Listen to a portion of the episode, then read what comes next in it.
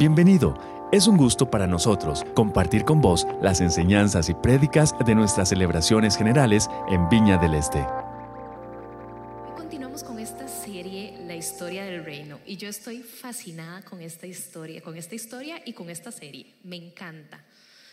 Y hay una frase que la semana pasada Sebas usó en su enseñanza y quiero recordarla hoy otra vez.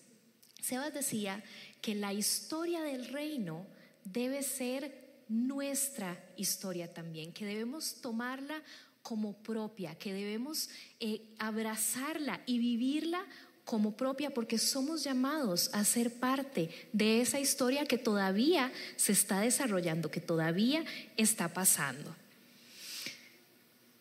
Han visto que hay personas que tienen como un tema característico, como algo que les apasiona. Y uno conoce a esa persona y, cuando piensa en esa persona, esa característica inmediatamente se le viene a la mente, ¿verdad? Por ejemplo, eh, las personas que son extremadamente futboleras, ¿verdad? Entonces no hay partido que, que, no vean. Eh, viven el partido como si su vida dependiera de ese marcador este, cuando el marcador no queda a favor, ¿verdad? Hay que ver cómo hacer para contentarlos porque se les eh, afecta el ánimo también. Eh, pero también hay personas que viven súper interesadas y muy ligadas a otros temas. Y, y, de verdad cuando pensamos en esas personas, conectamos esa característica de ellos con ese tema. En mi familia extendida, por ejemplo, yo puedo recordar dos de mis tías que las amo con todo mi corazón. Eh, y una de ellas, su tema es el quilting, ¿verdad? Ella hace unos quilts divinos, unos proyectos espectaculares. Y ese es su tema, ella ama hacer eso, ¿verdad? Y tengo otra tía que, que su tema es la moda. A ella le fascina todo ese tema y de hecho trabaja en, en, ese asunto, entonces termina siendo la asesora de moda de toda la familia, ¿verdad? Pero son personas que uno inmediatamente conecta con esos temas. Y yo creo que esto es algo que debería pasar con nosotros por encima de estos temas, con la historia del reino de Dios. Ese debería ser nuestro tema, ese debería ser nuestro carril en la vida. Hay un dicho que dice que las pequeñas cosas son las que hacen las grandes diferencias. Las pequeñas cosas son las que hacen las grandes diferencias. Lo curioso es que muchas veces son las pequeñas cosas las que pasan desapercibidas, aunque hagan esas grandes diferencias. Y yo hoy quisiera enfocar el tiempito que vamos a estar juntos en meditar acerca de algunos detalles del reino de Dios que a veces pasan desapercibidos, que a veces los perdemos de vista y es importante que los tengamos a mano siempre. Marcos 1, 14 y 15 dice, después de que encarcelaron a Juan, Jesús se fue a Galilea a anunciar las buenas nuevas de Dios. Se ha cumplido el tiempo, decía. El reino de Dios está cerca. Arrepiéntanse y crean las buenas nuevas. Notemos que aquí estamos apenas en el capítulo 1 del Evangelio de Marcos, capítulo 1. Aquí la historia del ministerio de Jesús está apenas iniciando y Jesús hace una declaración tan poderosa. El reino de los cielos se ha acercado, el reino de los cielos está cerca. Y quisiera hoy em, enfocarme un poco en esa expresión de ese reino del cual Jesús habló tanto en su ministerio, a lo largo de todo su ministerio. Y vamos a darle un poco de trasfondo a esta declaración al irnos al Antiguo Testamento. Yo sé que muchas personas no hacen el propósito de leer el Antiguo Testamento tanto como lo hacemos con el Nuevo Testamento, ¿verdad? A veces el Antiguo Testamento eh, pareciera como, como muy enredado, como muy complejo, como muy lejano. Pero les puedo asegurar que cuando uno lo toma y lo lee y le pide a Dios que le hable por medio de él, en el Antiguo Testamento hay sabiduría, hay pasajes hermosos que podemos cosechar para nuestra vida. Hoy vamos a estudiar parte de la historia del reino de Dios desde el Antiguo Testamento. Y para esto vamos a ver algunos pasajes, vamos a hacer como un recorrido eh, por algunos pasajes del Antiguo Testamento. En ese sentido, hago la aclaración, vamos a salirnos de lo usual aquí en Viña del Este, que es que hagamos prédicas expositivas, o sea, que tomamos un texto y lo estudiamos, lo desmenuzamos, ¿verdad? Sino que hoy vamos a ver algunos textos diferentes que nos van a ayudar a construir estos aspectos que a veces pasan desapercibidos del reino de Dios. Y por eso es que he titulado la charla de esta mañana, la historia no vista del reino. Vamos a iniciar este recorrido en Éxodo. Cuando nosotros llegamos al libro de Éxodo en la Biblia, el pueblo de Israel ya tenía años de estar viviendo en Egipto. Eh, y además, además, con el paso de esos años, su vivencia en Egipto se fue volviendo cada vez más amarga por la esclavitud que estaban viviendo ellos clamaban a Dios y seguían teniendo esa esperanza de que Dios les respondiera. Llegamos a Éxodo 2 y voy a leer los versos 23 y 24. Dicen así. Los israelitas, sin embargo, seguían lamentando su condición de esclavos y clamaban pidiendo ayuda. Sus gritos desesperados llegaron a oídos de Dios, quien al oír sus quejas se acordó del pacto que había hecho con Abraham, Isaac y Jacob. Esto desata la trama para la liberación del pueblo de Israel. Dios escucha ese clamor y entonces por medio de una zarza ardiendo llama a un hombre llamado Moisés para que vaya a liberar a su pueblo. Y esto termina también en algo que podríamos llamar como un choque de reinos, ¿verdad? El reino de Dios y el reino de Faraón porque Faraón incluso era considerado como una deidad en una expresión humana. Este choque de reinos se da y comienzan a venir las plagas, las famosas diez plagas que nosotros hemos visto en las películas, este, en la película de los diez mandamientos en Semana Santa, desde que nacimos algunos hemos visto esa película. Quienes no han tenido el placer de verla, entonces pueden leerlo a partir del capítulo 7 de Éxodo. Así que inicia este pulso de poder en ese choque de reinos. Diez plagas después, Faraón se rinde y más bien les hace así a los israelitas para que se vayan de Egipto. Ya no los quiero aquí, váyanse, ¿verdad? Y entonces empieza la etapa del éxodo en sí, en este libro, a partir del capítulo 14. Pero en un giro inesperado, Faraón tiene un cambio en su corazón y manda su ejército a perseguir al pueblo de Israel. Hasta aquí vamos haciendo un, recorrido así bien rápido, ¿verdad? De la historia. Llegamos a la escena donde está el pueblo de Israel entre el Mar Rojo y ese ejército que venía detrás de ellos.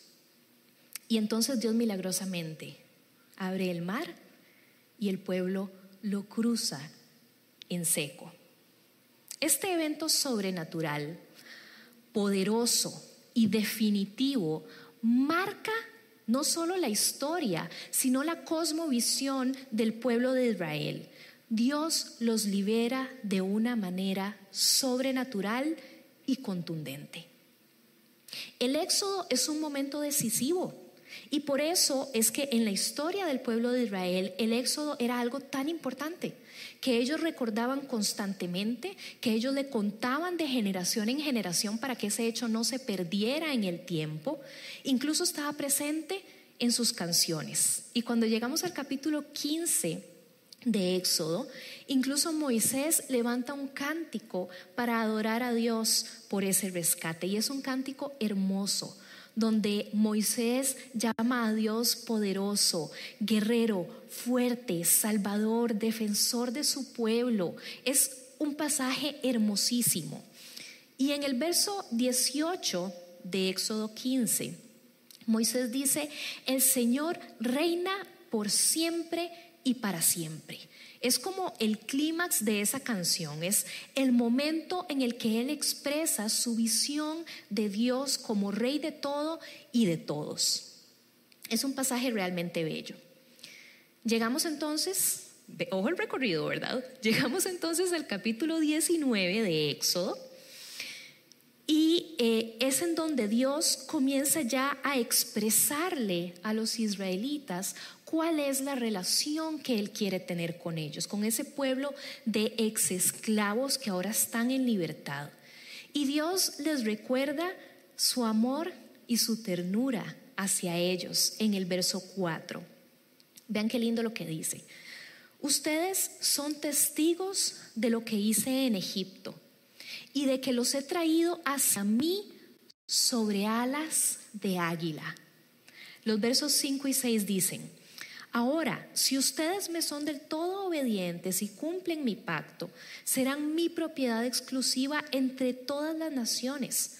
Aunque toda la tierra me pertenece, ustedes serán para mí un reino de sacerdotes, una nación santa.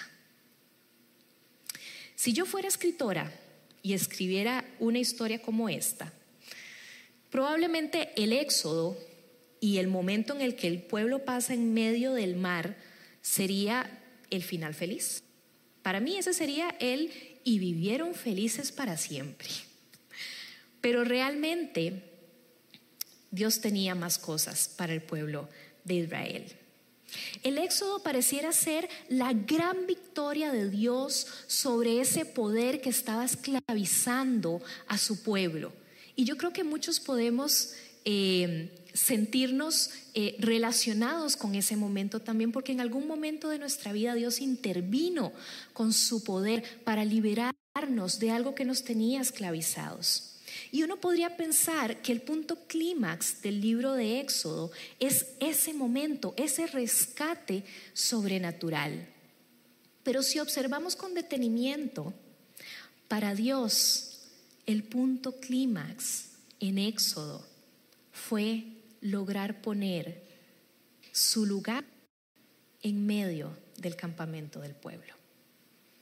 El momento del éxodo definitivamente es determinante en la historia de Israel, en la historia del reino de Dios y por lo tanto en la nuestra. Pero Dios quería ir más allá.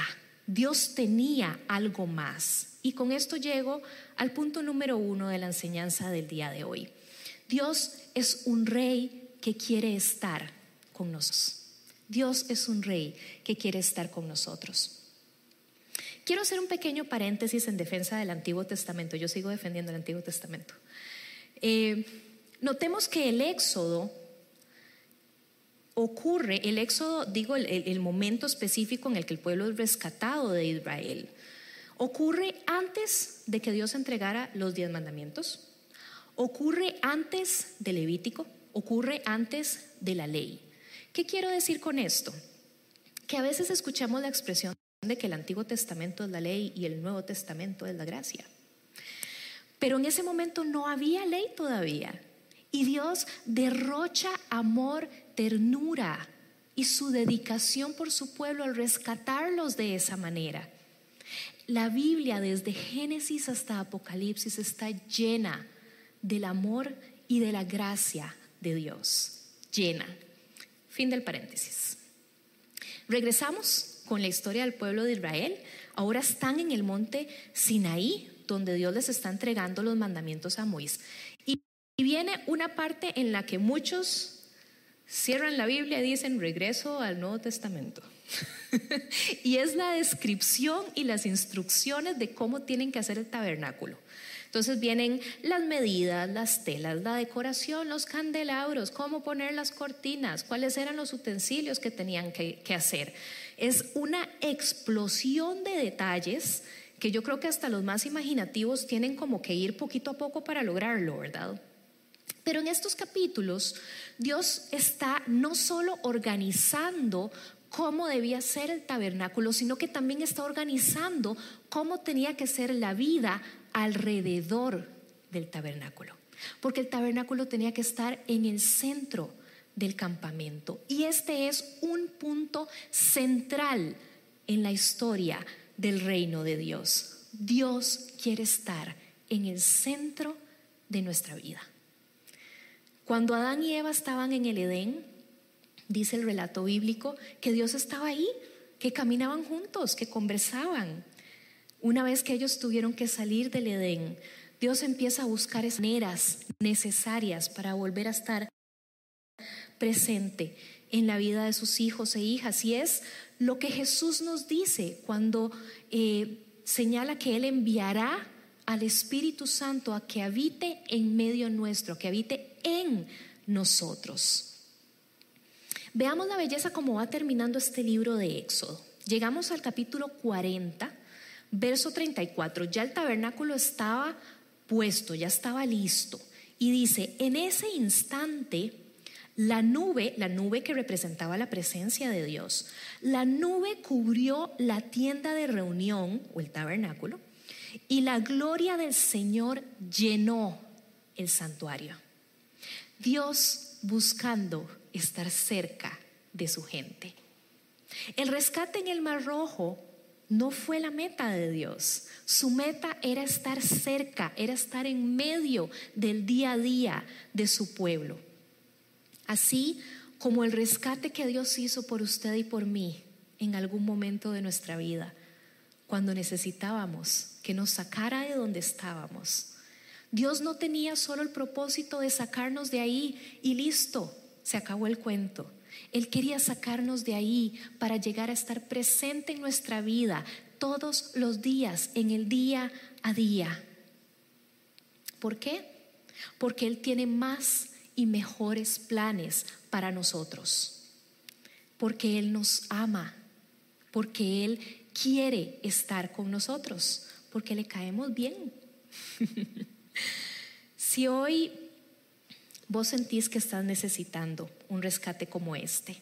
Que Dios te saque de donde estás físicamente, anímicamente, financieramente, lo que sea.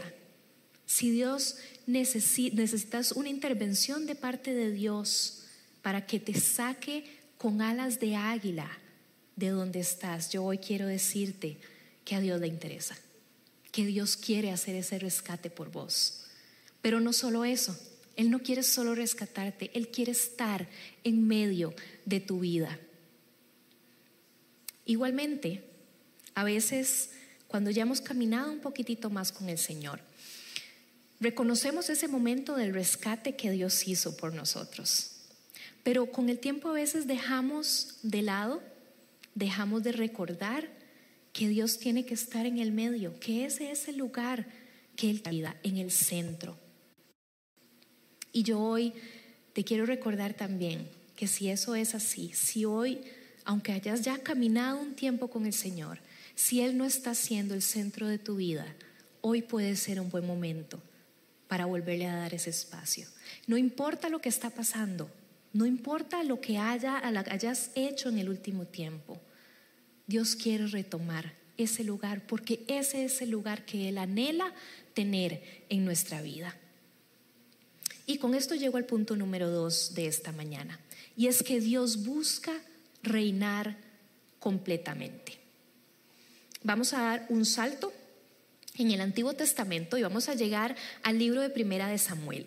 Cuando llegamos a Primera de Samuel, el pueblo de Israel está viviendo un cambio eh, social y político muy profundo, muy profundo y muy importante. Hasta ese momento el pueblo había sido gobernado por los jueces, ¿verdad? Y el tiempo de los jueces se caracteriza por ciclos dentro de los cuales cada juez llegaba y el pueblo tenía un tiempo de avivamiento, de reconciliación con el Señor, pero eso no les duraba. Y volvían a la corrupción, volvían a la rebelión y con cada ciclo la rebelión y la corrupción eran todavía más fuertes y más profundas en el pueblo de Israel. Así es que los dirigentes del pueblo llegan a un punto en el que ya no sabían qué hacer con tanta corrupción, no sabían qué hacer con este, toda esta situación, con toda esta rebelión en contra del Señor que se estaba viviendo en el pueblo. Y entonces van donde Samuel, el profeta, y les dicen que por favor les designe un rey para el pueblo. Y leo en primera de Samuel capítulo 8, versos 4 y 5, dice así. Por eso se reunieron los ancianos de Israel y fueron a Ramá para hablar con Samuel. Le dijeron, tú has envejecido ya y tus hijos no siguen tu ejemplo. Mejor danos un rey que nos gobierne como lo tienen todas las naciones. Como lo tienen todas las naciones. ¿Han oído ustedes el dicho de que el zacate del vecino siempre se ve más verde? Algo así le estaba pasando al pueblo de Israel. Ellos estaban a disgusto con la corrupción que estaba viviendo el pueblo, con, la cosecha que les estaba dando esa corrupción. Pero al mismo tiempo, en vez de buscar en Dios la solución, buscaron la solución en la vida de los otros reinos que no tenían a Dios. Y muchísimas veces eso nos pasa a nosotros también. Llegamos a tener consecuencias de nuestro pecado y de nuestra rebelión y buscamos la solución en la vida de las personas y en el consejo de las personas que no viven con Dios en su vida. Podemos estar eh, a disgusto eh, con situaciones en el trabajo, en la familia, eh, en el matrimonio, con las finanzas. Y a veces esa situación nos ciega y no nos hace buscar la solución donde verdaderamente deberíamos buscarla. En los siguientes versos de ese mismo pasaje dice, cuando le dijeron que quería un rey, Samuel se disgustó. Y entonces se puso a orar al Señor, pero el Señor le dijo, hazle caso al pueblo en todo lo que te diga. En realidad no te han rechazado a ti, sino a mí, pues no quieren que yo reine sobre ellos. Dios quiere gobernar completamente en nuestra vida, así como quería gobernar completamente en el pueblo de Israel porque Él sabe que esa es la única manera en que Él va a poder lograr llevarnos a la plenitud del propósito con el cual fuimos creados. Esa es la única manera en la cual nosotros vamos a poder cosechar completamente las bendiciones y la protección de Dios sobre nuestra vida. En medio de esa queja del pueblo de Israel, ellos rechazaron a Dios y la manera como Él les había dicho que se iban a gobernar él les había dicho que Dios iba a ser su rey, a diferencia de los otros reinos que tenían seres humanos por reyes. Y ellos deciden rechazar esta idea y pedir un rey humano. ¿Saben? Usualmente nosotros no usamos mucho la palabra idolatría porque nos suena como, uy, como muy vieja, como muy lejana, como muy terrible, ¿verdad? Y tal vez cuando decimos idolatría nos imaginamos así como las estatuas gigantes y gente haciendo ritos extraños y cosas así, ¿verdad? Pero la realidad es que hoy en día nosotros podemos tener ídolos en nuestra vida. Tendemos a creer que nosotros no luchamos con eso. Pero la realidad es que la idolatría no tiene que ver con estatuas o con imágenes tiene que ver con asuntos del corazón. La idolatría o un ídolo es básicamente cualquier cosa a la cual nosotros corremos para tener seguridad cuando estamos enfrentando un problema. Y si ese lugar al cual usted y yo corremos cuando estamos teniendo un problema no es Dios, eso puede ser un ídolo en nuestra vida. Los ídolos en nuestra vida pueden ser cosas muy pequeñas que a veces pensamos que son insignificantes o cosas tan grandes que tememos confrontarlas. El otro día me encontré seis preguntas que pueden ayudarnos a meditar a ver si, nosotros tenemos algún ídolo en nuestra vida. Y quiero mencionarlas para que ustedes tengan un momentito de reflexión en este momento. La número uno, ¿qué te decepciona profundamente? Número dos, ¿De qué te quejas constantemente? Tres, cuando hay que hacer recortes financieros, ¿qué áreas son las que salen afectadas? ¿Y cuáles se salvan? Cuatro, ¿a dónde o a qué vas cuando te sentís herido? Cinco, ¿qué te pone furioso? Seis, ¿Cuáles son tus sueños? Yo tengo que confesar que cuando leí esas seis preguntas, cuatro tenían la misma respuesta. Y yo dije, ouch. Tuve que hacer un alto y tener una conversación con el Señor. Muchas veces podemos creer y confesar que Dios reina en nuestra vida, pero podemos seguir teniendo áreas que todavía o no le hemos dado permiso de entrar o hemos retomado. Y eso es un problema que tenían los israelitas y que nosotros aún podemos tener también. Y para el pueblo de Israel, quienes señalaban esas áreas que tal vez ellos no habían entregado al Señor, eran los profetas. Los profetas tuvieron un papel sumamente importante en la historia del pueblo de Israel. Así que ya meditamos que Dios es un Dios que quiere estar cerca de nosotros, que Él es que Él quiere ser un rey que reina completamente, que Él no quiere compartir ese espacio. Y además de eso, punto número tres para esta mañana, Dios quiere establecer un reino diferente. Los profetas surgen en medio de Israel casi que con un eslogan. La idolatría y el pecado no son casualidades, no son simples accidentes. Ambas cosas pueden hacernos cosechar frutos amargos en nuestra vida. Los profetas anunciaban apasionadamente que el pueblo necesitaba detenerse, volverse hacia Dios y cambiar la dirección de sus pasos, arrepentirse. Ezequiel 14:6 lo dice de esta manera. Por tanto, adviértele al pueblo de Israel que así dice el Señor. Arrepiéntanse Apártense de una vez por todas de toda su idolatría y de toda práctica repugnante. Un llamado simple, directo, poderoso. Los profetas a veces hablaban sumamente directo, también a veces usaban maneras muy peculiares de decir las cosas o de llamar la atención para que les pusieran atención. Y a veces hablaban sin filtro. Yo no sé si a ustedes les ha pasado, pero cuando uno a veces lee los profetas, que ojalá que los lean, eh, a veces yo me tengo que devolver porque digo, ¿cómo? Así los dijo, ¿verdad? Y me devuelvo como, como con asombro, ¿verdad? Pero fuera como fuera, la realidad es que los profetas constantemente llamaban al pueblo a arrepentirse a detenerse, a cambiar la dirección en la que estaban caminando y retomar la dirección correcta. Pero no solo era eso, hay dos asuntos más que quiero señalar aquí. En primer lugar, no es solo detenerse y cambiar la dirección en la que estamos caminando, es renovar nuestro enfoque. Renovar nuestro enfoque. ¿Por qué? Porque a veces nosotros nos detenemos cambiamos la dirección en la que estamos yendo y comenzamos a caminar hacia el Señor una vez más, pero nuestra vista no está aquí, nuestra vista sigue estando allá. Necesitamos renovar nuestro enfoque constantemente.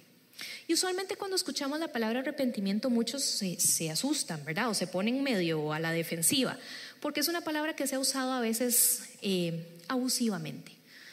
Pero no podemos negar que tanto los profetas como el mismo Jesús constantemente llamaron al arrepentimiento, a esta eh, acción de volver a tomar el camino correcto las veces que sean necesarias.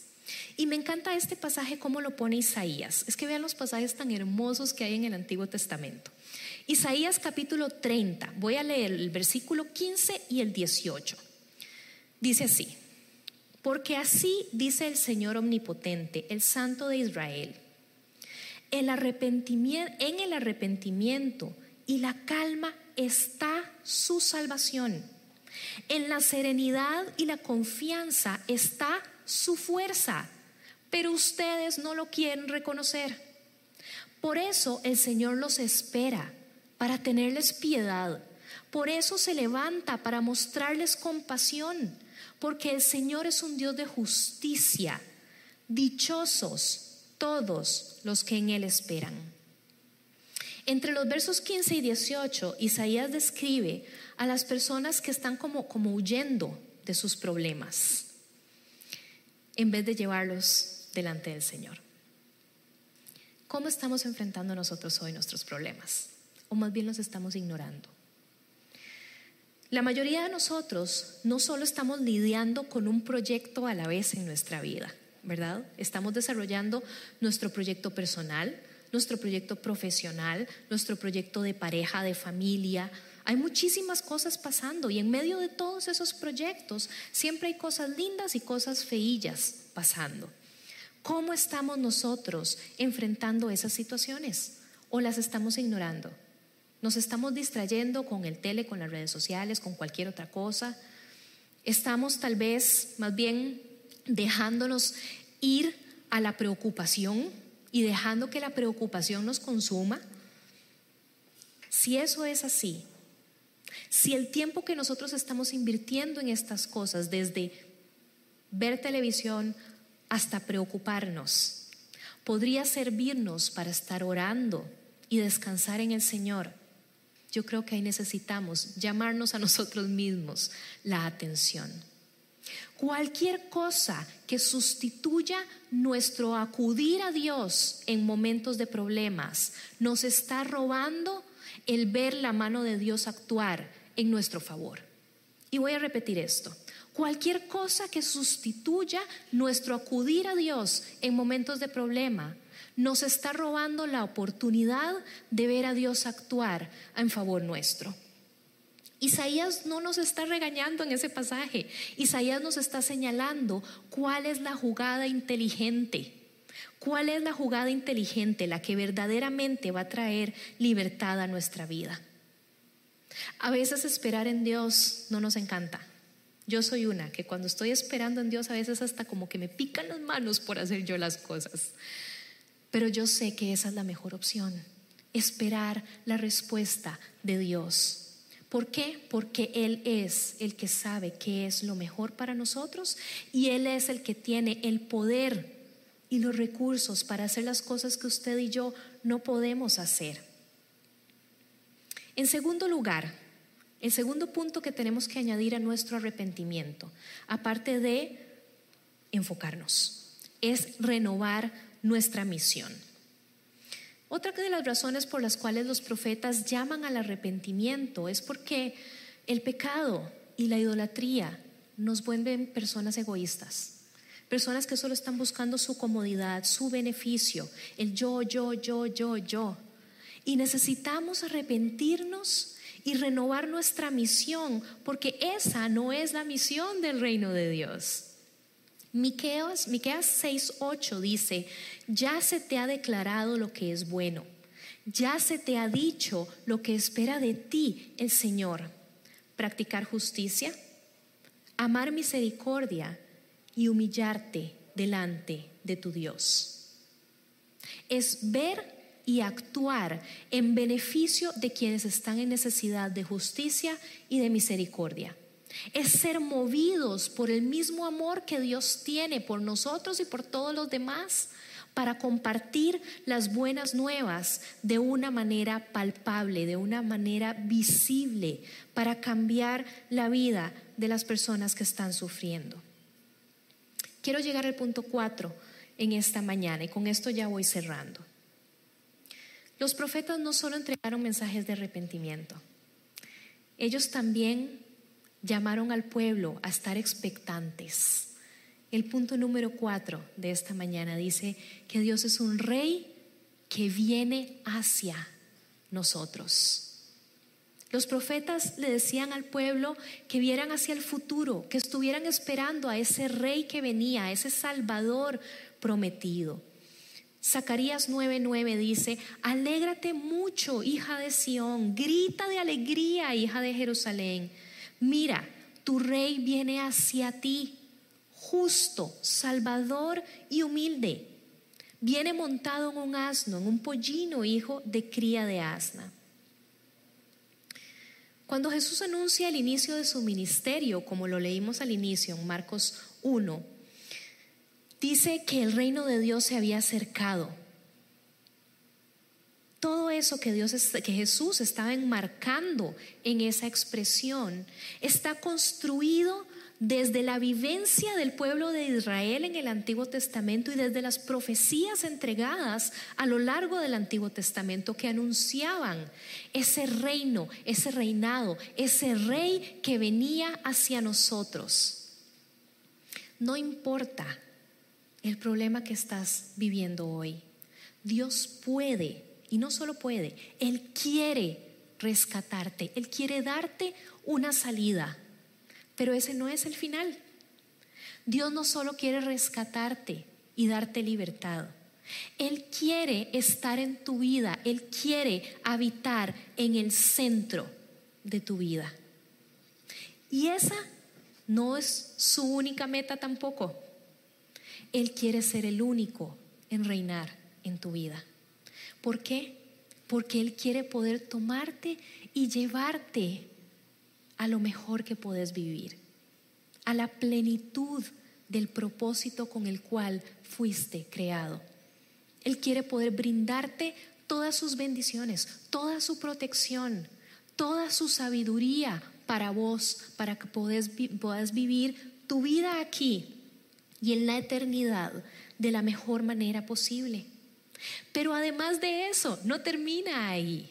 Una vez que Él te ha rescatado, una vez que ha puesto su lugar en el centro de tu vida y que es el único reinando ahí, Él quiere hacerte parte, Él quiere hacerte agente de su reino, parte de la misión de ese reino y que vos seas un agente que comparte que Dios también puede rescatar a los demás y que Él también quiere todas estas otras cosas para las personas que están en tu vida, alrededor tuyo y que están necesitando ese reinado de Dios que es diferente, ese reinado de Dios que trae amor, que trae libertad, que trae propósito, que trae seguridad.